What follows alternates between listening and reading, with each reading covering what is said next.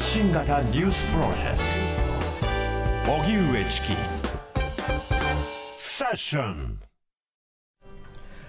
時刻は7時になりました。TBS ラジオをキーステーションに生放送でお送りしている発信型ニュースプロジェクト荻上チキセッション。音声プロデューサー、編集者の野村貴文です。本日はチキさん体調不良のためお休みということで、野村さんとお送りしてまいります。よろしくお願いします。よろしくお願いします。南部ひろみです。えー、ここからお付き合いいただく各地元放送局でお聞きの皆さん、今夜もどうぞよろしくお願いします。よろしくお願いします。それでは、今日の日替わりコメンテーター、ジャーナリスト、青木治さんです。よろしくお願いいたします。青木さんと野村さんは、デイキャッチ、荒川協系デイキャッチの曜日が、別だったけども、えー、コメンテーターで登場してたという話までは伺ってまして、この続きは、えー、ちょっと青木さんをご紹介してから。お伺いします。青木治さん、共同通信時代に社会部の記者として、警視庁の公安担当などを務め、2006年からフリーランスに、現在は雑誌や書籍などでノンフィクション作品を発表する一方、ラジオやテレビのコメンテーターとしても活躍なさっています。著書に安倍三代、日本日本会議日本会議の正体時代の抵抗者たちなどがあります。そして温泉ライターとしてもご活躍ライター、はい、温泉ライターですけど、はい、はい、温泉ライターってこれも肩書き変えようかと思ってるんですけどね。二つですよね。あのだけになるってことはないですよね、青木さん、ね、だからサンデーモーニングのこうね、こう テロップを温泉ライターにしてもらおうかなって 冗談ですよ。えー、冗談ですが、えー、はいはい。あの先日あれですよ。あの南部さんのふるさとの花巻の温泉も行ってきましたよ。あ、本当ですか？はい、行ってきました。あの鉛温泉、富士山旅館。なんと、はい、行ってきました。よかった大好きなお湯ですよ。そうなんです。よかったですよ。あの、はい、湯治場としても有名で古くてですね、富士山旅館という、あの、こう、堀、五右衛門風呂みたいな、あの、そうそうそう。いや、あれはね、立って入るところがいいですか、野村さん、一言だけ喋ってもいい。ですか、そこがすごいのは、あの、全国にいっぱいいくつもあるんですけれど、要するにね、足元から湯が出てるんですよ。うん、要するに、その、源泉かけ流して、そのね、水入れたりとか、こうししないのが僕ら温泉通の大好きなんだけど、そこは足元から湯が湧いてるんですよ。だから、つまり空気にも触れてないそのままの湯が、あの湯船に満たされているっていう、非常に希少な、珍しいっていうか、素晴らしい温泉でしたよ。成分がなんか、すごい凝縮されてるってこと成分が凝縮されてるんですよね、はい、だからあの、なんていうのかな、本当に。で、しかも深いんですよ、立ってしか入れない、立って入るんですよ、ね、そうそうで湯治部っていうのがあって、一泊今いくらぐらいだろうね？5000円6000円7000円くらい。自炊をしてもいいしっていう感じで、そういうスタイル、ね、古くはこう文豪の方たちがそこに湯治をしながら文章を書いたっていうことで、あのものを書かれる方たちにはある一定のなんか思い入れがある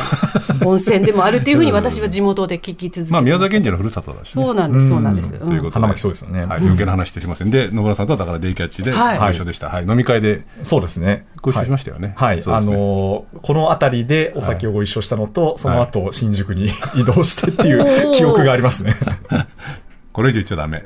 え、そうなんですか？いやいや、別に新宿のね、ゴールデン街とかどっかあの辺で多分飲んだらと思いますよ。はいはい、青木さんのあのホームグラウンドの方ホームグラウンド。まあでも確かに僕、通信社だった記者の記者だった頃は、会社や自宅にいる時間よりも、あの辺にいる時間の方が長かった時期が。そうなんです一日何時間ぐらいいらっしゃったんですか、あの辺りに。えー、だから、まあ、9時くらいにいて朝方までとかそういうのもあったからね、うん、そうすると会社にいる時間で大体8時間、まあ8時間ってことはないんだけど、はいはい、で、家にいる時間もまあ8時間ぐらい。だから1日、1日を3つに分けると、まあ8、8、8とすれば、はい、まあ、会社に8、で、家に8、はい、で、あの辺に8くらいだ った時期も。すごい円グラフにね、青木治さんスケジュールが なりますけど、っていうような時間もあったっていう時代ですけれどね。いや、でも3時間大変ですから、本当、あの、頑張ってください。エールが。先輩から。エールが。いやいやいや、僕は1回か2回やっても本当へこたれましたからいやいや、ありがとうございます。では、えー、青木治さんとお送りします。えー、ニュースお伝えしていきます。ロシア軍によるウクライナへの軍事侵攻から間もなく2年となりますが、ウクライナの復興に向けた日ウクライナ経済復興推進会議が都内で開催されました。日本とウクライナ両政府は日本がウクライナ経済の安定を確保するために必要な長期的支援を提供することを明記した共同声明を発表しました。また、地雷対策や IT などの分野で50以上の協力文書が交わされました。立憲民主党は旧統一教会の関連団体から選挙支援を受けたと指摘されている森山文部科学大臣に対する不信任決議案を今日単独で提出しました。立憲民主党は教団に関する自民党の点検に対して虚偽の回答をして大臣の職を得たことや記憶にないという答弁を繰り返し、説明責任を果たしていないと批判しています。一方、岸田総理は記者団の取材に対し、森山大臣には引き続き職責を全うし、責任を果たしてもらいたいと話しています。野党側が先週、政治資金収支報告書に不記載があった安倍派や二階派の衆議院議員51人を政治倫理審査会に出席させるよう求めたことについて、安倍派の最高顧問、江藤誠志郎議員は今日、TBS の取材に対し、政倫審が設置されたら自身も積極的に対応すると述べました。その上で全員が出席してよく説明すべきだと思うとの考えを示しています。能登半島地震の被災地に入っている自治体の応援職員や NPO、それに民間事業者らの拠点として、早ければ来月にも輪島市の能登空港に宿泊施設が設置されることになりました。これは石川県が今日発表したもので、シャワーやトイレがついたコンテナハウスや仮設のカプセルホテルなどで134人分を確保するということです。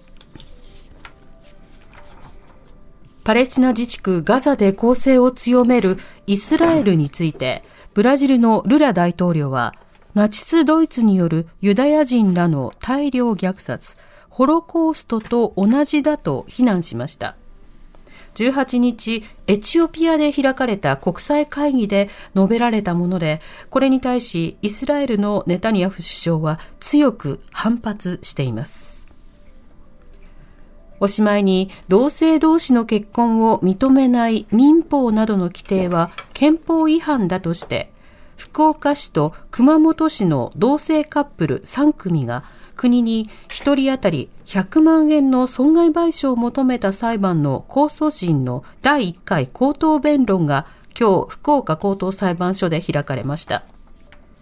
去年6月の第1審で福岡地方裁判所は違憲状態と認めた一方、賠償は退けており、これを不服とした原告側が控訴していました。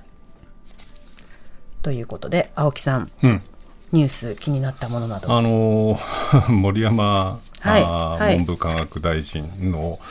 件なんですけどね、統一教会、旧統一教会との関係なんですけれども、あのこれ、わからないですよ、推測なんですけれども、この情報の出方、まあ、ご存知の通り、朝日新聞がスクープをして、うん、まあ、その後ね、こう、うすうす記憶を喚起せざるを得ないような写真とか、えー、推薦確認書とかっていうものも出てきて、えー、まあまあ、あの、こう、まあ、彼は切羽詰まってるわけなんですけれど、まあ、これ情報の出方を見ていると、どうも統一、旧統一教会の側から情報が出ているのではないかというふうにも思われ、うん、まあ、そうなのかもしれないというのを受けてね、一部のメディアとか一部の政治家の人たちが、これをこう追及する野党とメディアは、統一教会を利してるじゃないか、みたいなことを言ってる人もいるんですよ。うんしかし待ってくれと、バカなこと言うんじゃないよと、要するにこの問題って、やっぱりこう旧統一教会との関係、うん、まあそのね、あのこの政権をどう評価するかどうかは別としても、戦後、まあ、戦前も含めてこう、なんていうの、憲政史上最長の政権を成し遂げた為政者が、ああいう形でこう無残にこう殺されたっていうことを受けて、その原因となった統一教会の問題ってことがクローズアップされたときに、もっときちんと調べて、そのどういう関係があったのかっていうことを、そのこう徹底的に洗い出した上で、こうそのなんていうかな、もう二度とこう統一教会との関係っていうものをこう繰り返しません、あるいはもっと言えば、僕、これずっと言ってきたんですけれど、なぜ旧統一教会との関係がこれほど自民党の、特に安倍派、清和会中心にあったのか。それからなぜ延々とその関係を断ち切れなかったのか、選挙なども含めてどういう協力をしてきて、政策上どういう影響があったのかということもきちんと調べた上で、そのこう再出発しないと、また同じようなことを繰り返すんじゃないですかって言われてたわけですよね、でもそれをやらなかったから、やらなかったから、今回また、その森山元文部科学大臣のあの話が出てきて、もしかしたら旧統一教会が指してるのかもしれない恨みでね、だけど、そこで切っとけばこんなこと起きないわけですよね、うん、で同じことは、今回の裏金問題にも言えるでしょと。要するに裏金も今回の、ね、調査なんていうのは、まあ、本当無残な調査で、5年しか調べない、5年っていうのは刑事事故にかかってるから5年のこと、5年が注目されただけで、別に10年前なのか、まあ、調査報告書があったように、20年前からやってたんだったら、20年前からのことを調べて、これも誰がなぜ始めたのか、うん、それからなんていうのその期間、総額でいくらぐらい裏金化したのか、うん、でもっと一番肝心なのは、一体何に使ったのかっていうところを調べて出さないと、まああのね、何をこう正していけばいいのか、政治資金規正法を強化するにしても、どの部分強化すればいいのか、でこれ、僕、何回も言ってるんですけれど、もし本当に政治にそんなに金がかかるんだったら、裏にしないで、表で金をやるっていうことだって、もしかすれば考える法とがあるのかもしれないわけですよ。でもそれも何に使ったのか分かんないと、そんな議論もできないっていうことなので、今回のこともそれをやらないと、また、こうね、半年なのか1年なのか10年後なのか同じことを繰り返して政治がストップする。まあ、野村さんの専門分野ですけれども、ね、その経済、まあ、ドイツにも、ね、抜かれたっていう状況でこう、社会の持続可能性すら疑われるような状況で、うん、政治一体何してるんですかっていう時に、裏金だ、旧統一教会だっていつまでやってるんだっていう議論もあるんだけれど、それをやらあの本当の議論をやれなくしているのは、一体誰なんですかっていうことを、まあ、今回の統一教会の問題を見ながら、あるいは文科大臣の話あの、えー、問題を見ながら、なんか僕はそんなこと考えるんですけどね。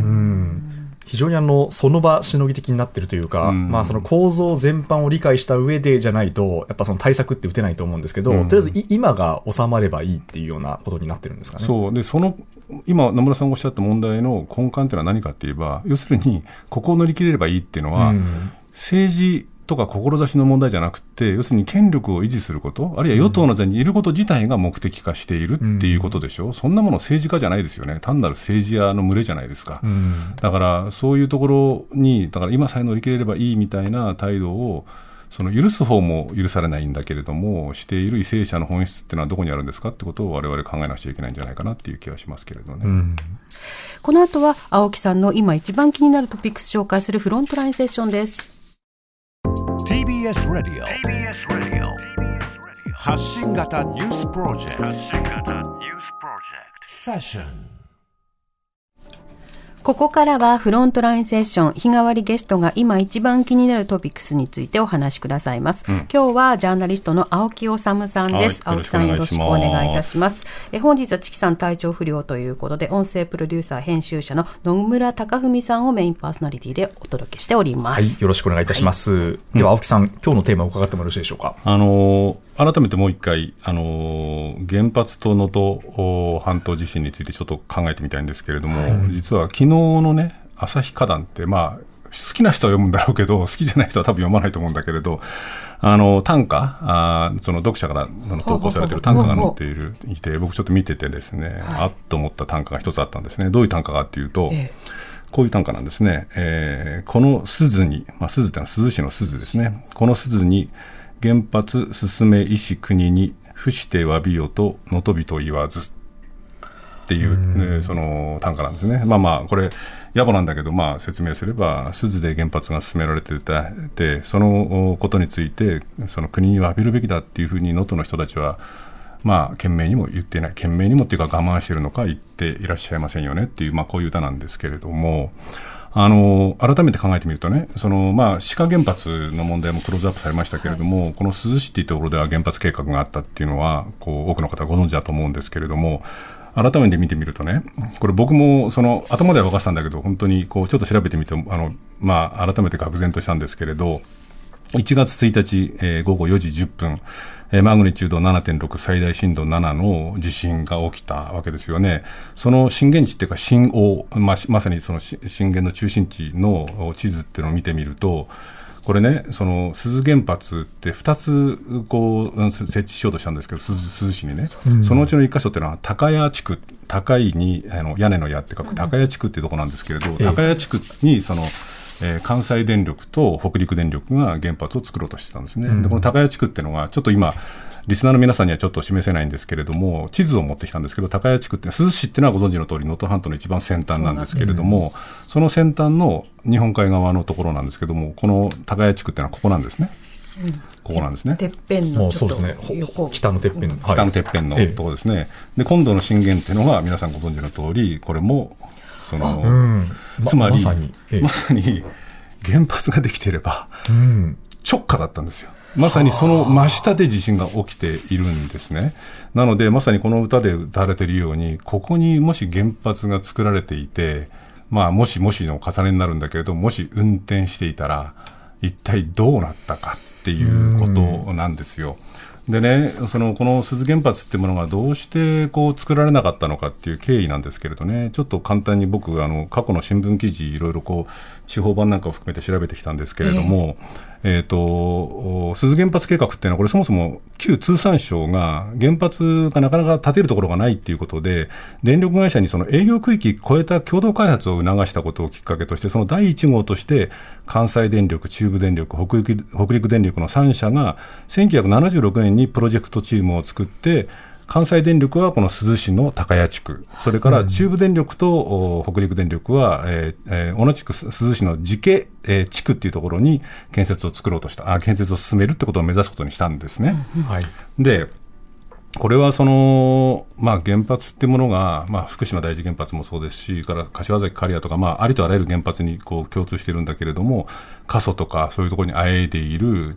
人がいないような地域のところにも札束でもっと押し付けるっていうのはすべてに共通しているんだけれど、やっぱりこの鈴原発計画もそうで、この鈴のね、高谷地区で進められたその原発の立地計画なんだけれども、これ2020年の7月25日の朝日の大阪版に書いてあるんですけれども、はい。その1989年に現地で地盤調査を始めたんだけれども、それが反対派の住民の抗議で中断に追い込まれたと、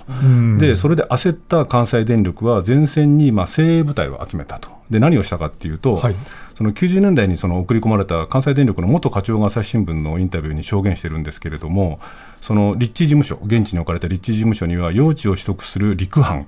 それから漁業漁協対策の海班、うん、から広報宣伝の PA 班、これパブリックアクセスアクセプタンス、まあ、住民合意っていうのを求める PA 班っていうのがあって、あと議会対応の議会班っていうのも置かれたと。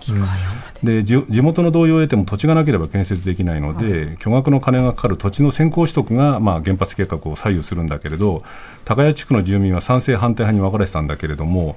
地権者の中には周囲の目を気にして関西電力への譲渡が公になることを恐れない恐れる人ももちろんいたと、どうしたかっていうと、そういう土地は片っ端から借り上げたと。で所有権が移転しなければ登記簿に乗らないので反対派に尻尾をつかまれないように地面は買わず借りたと相場よりうんと高い地代でなというふうにその元、えー、社員、えー、は言ってるんですねで建設建設が決まった際にすぐ買収できるように5年ごとに契約を更新していったと。で地元に住んでない不在地主も焦点だったんだけれども、その原発っていうのはその重大事故が起きたら大変なことになるんで、最後は金で落とすしかなかったと、でこの不在地主の中でも最大の不在地主だったこうお医者さんがいたらしいんですけれども、このお医者さんっていうのは、実はこう譲渡所得を申告しなかったということで、所得税法違反にで有罪判決まで受けているらしいんですね。ということもあった。で、その高谷地区っていうのは当初ほとんどの世帯が原発に反対だったそうなんですね。当たり前ですけれども。でも、これ億単位の金が動いて、これは2012年の朝日の1月15日、あの朝日の石川版に書いてあるんですけれども、高谷の漁師が所属する漁協も、この金で次々にその切り崩され、あるいは関連会社の就職の斡旋などで切り崩されていって、高谷の漁師が所属する漁協も次々推進に転向していって、市内7漁協のうち6漁協が反対の旗を下ろしたと。で電力会社は珠洲市内にも巨額の金を落としたと、漁協にも見返りを求めないから金を使ってくださいと何度も頼みに来たと。さらに、これ2003年の 12, 12月の朝日の石川版なんですけれど、関西電力の現地幹部はこういうふうに公言したそうなんですね。人の心は金で買うと。えー、推進派市民を繁華街まで車で送迎し、料理店で飲み食いさせるのは日常茶飯事。特急を借り切り、顎足付きの視察旅行の参加者は市民の3分の2に当たる人数に達したと。推進派だった元市議は中部電力から大相撲の名古屋場所の末席や名古屋であった巨人中日戦に招かれた。ホテルの冷蔵庫まで電力持ちだったと振り返ると。祭りのたびに現金やテレビ、冷蔵庫、カラオケセットなどを寄付した。賃貸や買収など計画用地の確保もそうやって進,、ま、進められていったということなんですよ。で、ところがまあ2003年、これ、地元の住民の人たちの本当に激しい反対運動の結果、計画は凍結されるんですけれども、その凍結されたとき、えー、2003年12月23日の毎日新聞の地元のこう輪島通信部長の記事なんですけれども、この間に双方に、あの反対派、賛成派の双方に、えー、刻まれた水はすぐに埋まる気配がない。ある反対派の男性は、子供たちの代にならなければこの対立は完全に消えないんじゃないか。別の男性も推進派にどれだけいじめられてきたか歩み寄る必要なんてないんだ。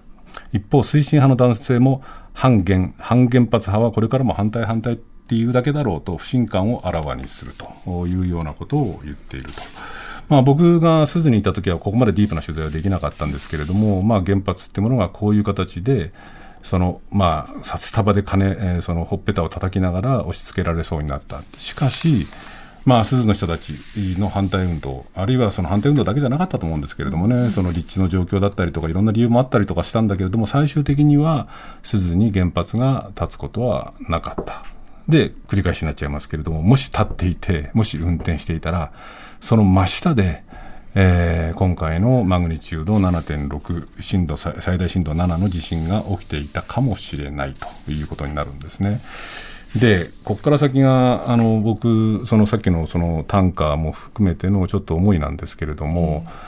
やっぱり、こう、僕、この間、筋に行った時にこの番組でもリポートしたんですけれども、うん、要するにもう圧倒的な過疎にあえいでいて、この数十年で人口はもう3分の1とかくらいになってるわけですよ。で、高齢化率もすごい、まあ、これは今回の地震を受けて散々報道されてますけれども、高齢化率は50%を超えていると、はい、でだからこそ耐震化工事も進まず、家が次々倒壊したと、でしかも高齢者のうちの半分近くは独居老人であるっていうような状況で、で家がこう倒壊したので、まあ、二次避難したりとかすると、戻れないんじゃないか、家を再建しないんじゃないかみたいなことも十分に想定される。涼しいっていう町が、あるいは自治体がもしかするとこう持続不可能になっちゃうんじゃないかっていうようなダメージを受けているわけですよ。うん、で、その原発っていうものをもし受け入れていれば、また状況は違ったのかもしれないんだけれども、でも受け入れていれば、もしかすると今回の地震でとんでもない被害が周囲、あるいは場合によっては、こうね、こう対岸のね、こう大陸だったりとかにも影響があったかもしれないってことを考えると、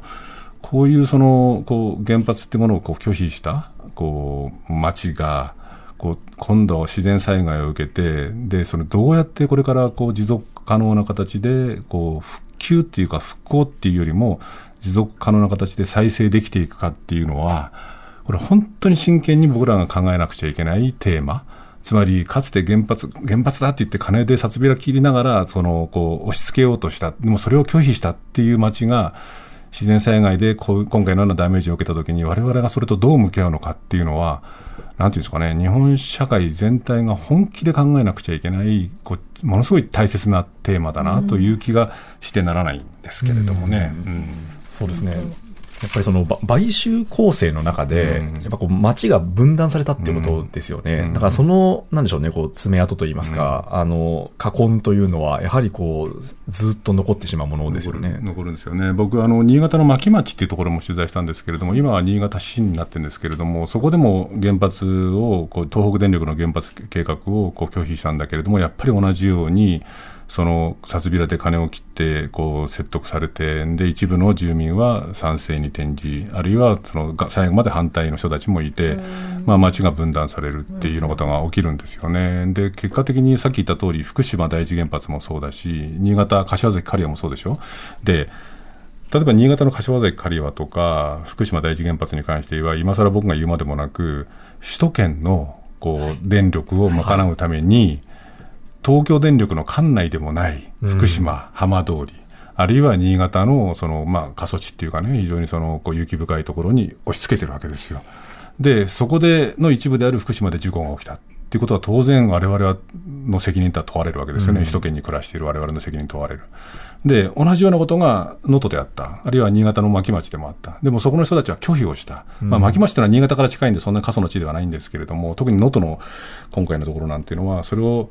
必死に跳ねつけたっていうことがあった町が、今度はこう自然災害によって、まあ、あとは人口減少とか少子高齢化っていうのは自然災害だけではなくて政策の誤りなんかもあると思うんですけれども、うん、そういう町が今まさに本当にこう大ピンチに立っている時に福島を見る目